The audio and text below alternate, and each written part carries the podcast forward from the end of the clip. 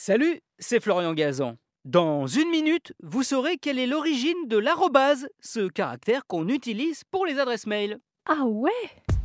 Ouais, l'arrobase, ce A minuscule dont la queue s'enroule autour, d'où son surnom d'escargot en France, de queue de singe en Hollande, de A à trompe d'éléphant en Suède, de petites souris à Taïwan et de petits canards en Grèce. Bon, là j'ai moins compris le rapport.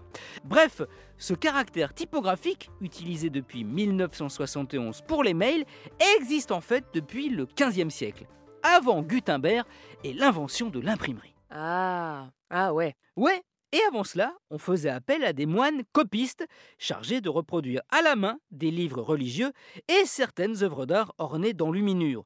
Cela prenait évidemment un temps fou, alors pour en gagner un peu, bah, tous les moyens étaient bons.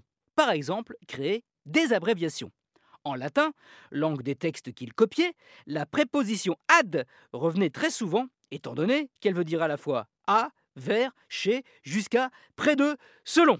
Donc, au VIe siècle, les moines décident de fusionner le A et le D pour n'avoir qu'un seul caractère à écrire.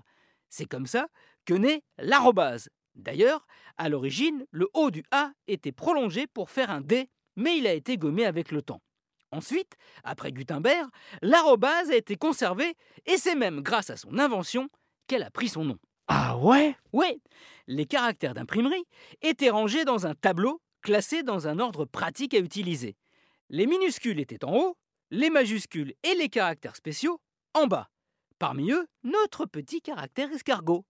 Pour le différencier du A minuscule et du A majuscule, les imprimeurs l'appelaient A rond, parce qu'il y a un rond qui entoure le A, et bas, car il était en bas du tableau, A rond bas, qui a fini par devenir arrobase.